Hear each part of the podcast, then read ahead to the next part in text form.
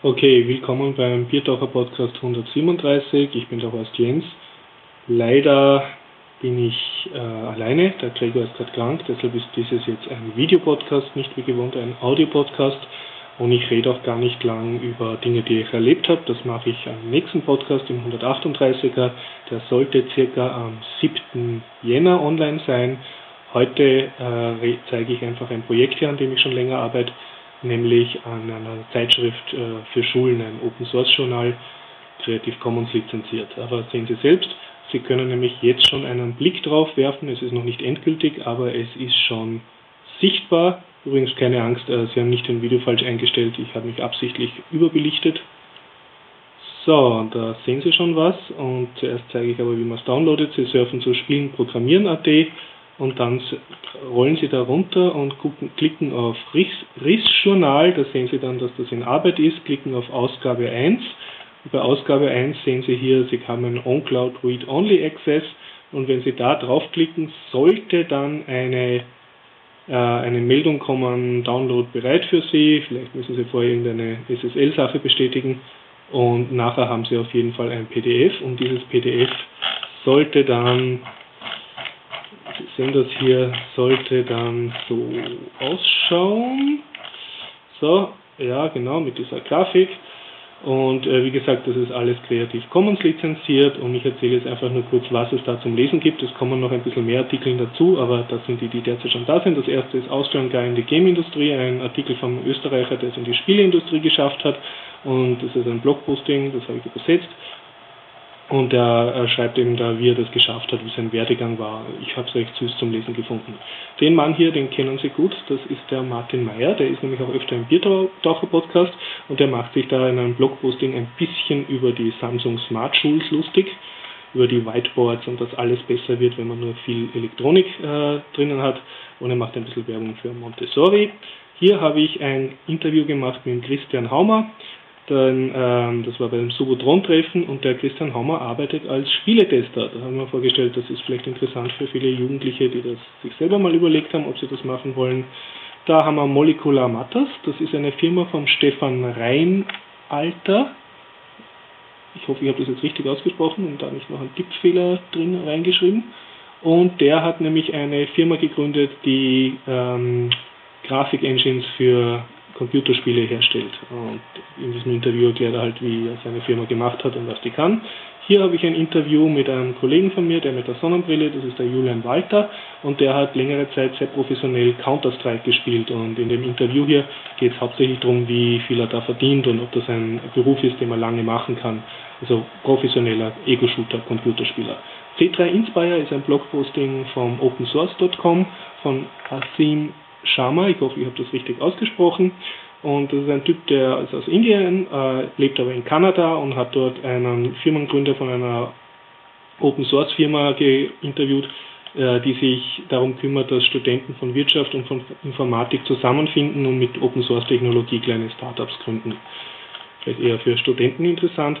Hier ist ein Bericht von mir äh, von, über die Chemnitzer Linux Tage. Da schreibe, äh, erzähle ich warum wir den zwei coolen Genie-Entwicklern äh, Bier und Schokolade geschenkt haben. Auf dem Foto ist auch der Florian Schweigert, der ist auch öfter im Biertaucher-Podcast.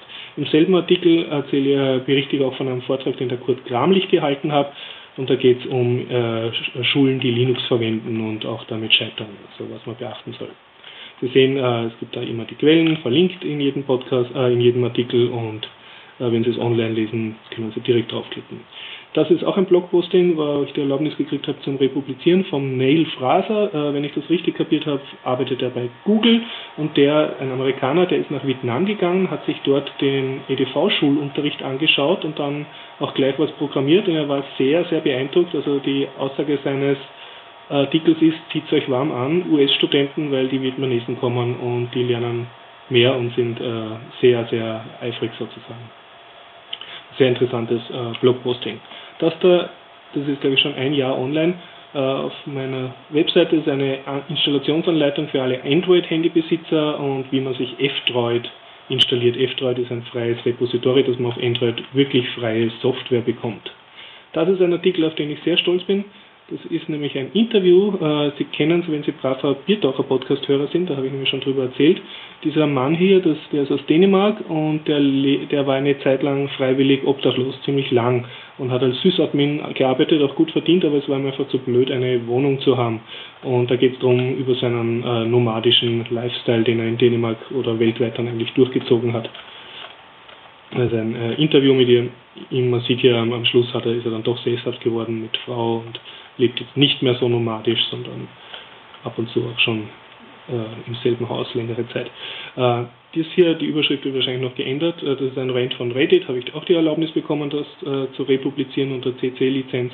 Und zwar äh, jammert da ein amerikanischer Spieleprogrammierer, wie böse die Spielindustrie ist, in der er gearbeitet hat.